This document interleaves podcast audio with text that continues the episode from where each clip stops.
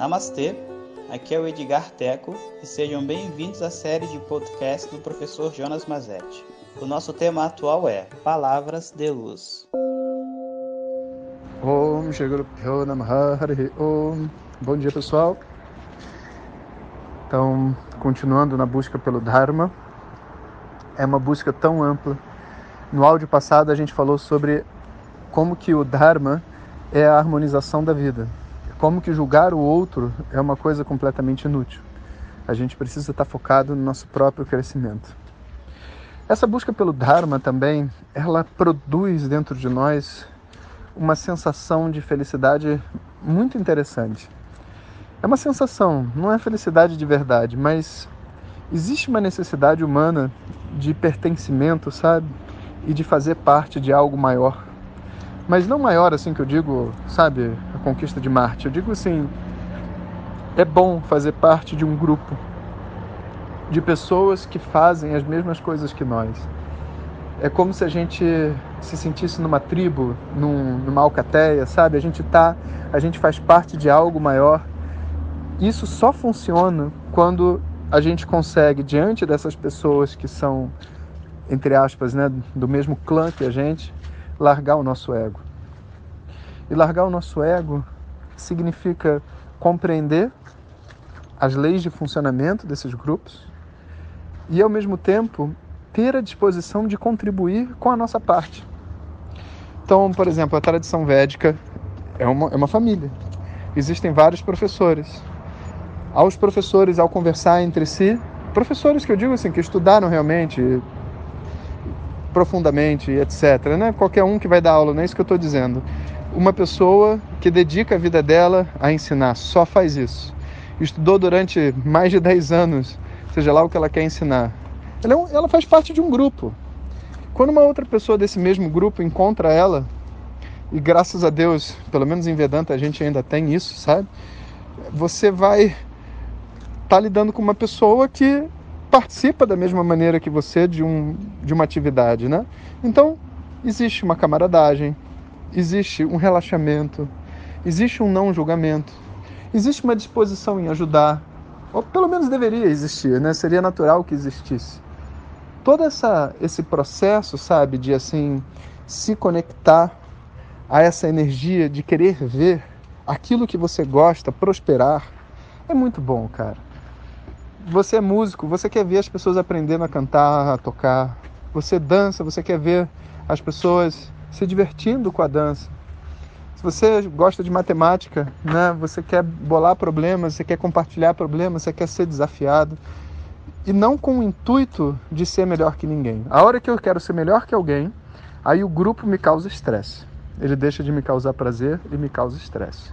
Eu preciso me conectar às pessoas de uma maneira onde eu não compita com elas, onde eu seja simplesmente uma pessoa normal. Um super desafio. E isso também é alcançado através do Dharma, dessa busca né, por harmonização. E também, por exemplo, sabe, a gente vê pessoas mais velhas que já passaram por muita coisa na estrada, e quando a gente vê elas se doando pelas outras, nós também ganhamos a disposição de se doar. Esse negócio de Dharma é contagiante. Você vê uma pessoa fazendo o que é certo e você vê o orgulho dela, a felicidade dela, a completude dela, sem estar centrada em ganhar alguma coisa em cima dos outros, você se contagia por essa energia também. Isso é assim a coisa, eu acho que é mais bacana de toda a espiritualidade, sabe? É quando a gente consegue se conectar a essas pessoas que conseguiram se esvaziar. Esse se esvaziar é de verdade, vamos dizer assim, a, o âmago da busca pelo Dharma. Eu me esvazio dos meus desejos pessoais, eu me esvazio de grandes projetos, porque os projetos são para alcançar a felicidade e a felicidade não se alcança através de projetos. E eu substituo isso por uma apreciação de uma ordem, ou seja, o que que nesse momento a situação que eu estou vivendo está pedindo? Está pedindo para eu ir mais devagar? Está pedindo para eu ir mais depressa? Está pedindo para eu descansar? Está pedindo para eu contribuir para aquela pessoa? Ou não? Está pedindo para eu mudar completamente de vida? Você começa a desenvolver uma espécie de uma intuição, um instinto de compreender o seu papel no mundo. E o meu papel no mundo não é mandar um foguete para a NASA, sabe? O foguete da NASA, para a NASA, eu acho. O foguete da NASA para Marte. Não, não é isso. É o meu papel nas coisas simples. Em cada momento existe um papel a ser feito. Você quer saber qual é o seu papel dentro do mundo? Larga os planos. Tira toda a ideia de reconhecimento profissional. Tira tudo isso.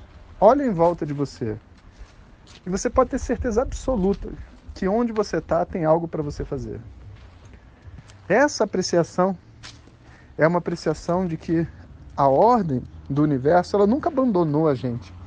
Ela nunca nos colocou numa situação onde eu estou inadequado, sabe? Eu estou aqui, mas não era para eu estar tá aqui. Não. A gente sempre está onde a gente deve estar.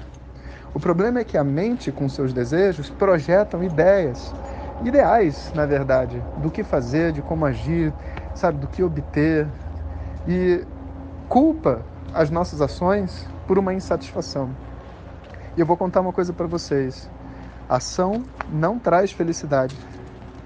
Sabe, agir, ficar fazendo ação não, não, não faz a gente ficar feliz. O verdadeiro equilíbrio da mente está em encontrar o nosso Dharma. O dia que você precisa dormir, se você gasta o tempo assistindo Netflix, você dorme triste. Você, enquanto você estiver no Netflix, você vai estar esquecido, suspenso. Quando você desligar o Netflix antes de dormir, você dorme triste e dorme mal e acorda com peso na consciência. E o dia é horrível. É assim que é para todos. Sabe? Se você, sei lá, tá numa dieta porque, sei lá, tá doente. E aí você vai e fala: "É, eu tô doente, eu não vou comer isso daqui". E você simplesmente deixa aquilo de lado, substitui por uma outra coisa. A hora que você faz isso, talvez você tenha um desconforto naquele momento, afinal de contas, assim, existe uma pressão dos órgãos dos sentidos, né? Sabe, de sentir aquele gosto, de querer. Mas depois que a pressão passa, existe uma sensação de expansão, porque você foi maior do que o impulso dos seus próprios desejos. Você foi maior do que o impulso das suas emoções. Você foi maior do que o plano de conquistar mais alguma coisa.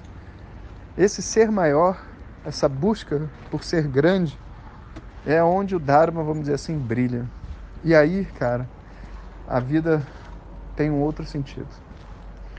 E é por isso que a gente diz assim: o ser humano passa a ser ser humano realmente quando ele está na busca do Dharma. Enquanto ele está em Artha e Kama, segurança e prazer, ele é como um animal qualquer proteger e aproveitar o mundo. É a mesma coisa que uma vaca faz, um cachorro faz e que 99% dos seres humanos fazem. Quando você para para compreender que você participa de algo maior que você e que então existe uma ordem sobre o que fazer e que isso não é governado pelos seus desejos, é quase natural, né? Eu digo quase porque tem um, um impedimento dos desejos, mas se você para para pensar assim, você está chegando para atravessar a rua, aí uma pessoa do seu lado tosse. Você vê que ela precisa de ajuda. É natural você ajudar. Não vem do seu desejo isso, você está entendendo? É uma apreciação de uma necessidade, de uma disponibilidade, de uma sincronia.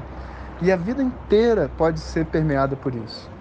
Você não precisa realmente governar a sua vida pelos desejos materiais e a busca inútil da felicidade através dos sentidos, sabe? É inútil. É uma perda de tempo. Você pode se vincular a uma coisa muito mais poderosa, que é estar em conexão com o todo. Essa é a busca pelo Dharma. No próximo áudio a gente vai começar a falar sobre a quarta busca, porque são quatro, a gente ainda está na terceira. Isso aí, pessoal. Um bom dia a todos. Valeu.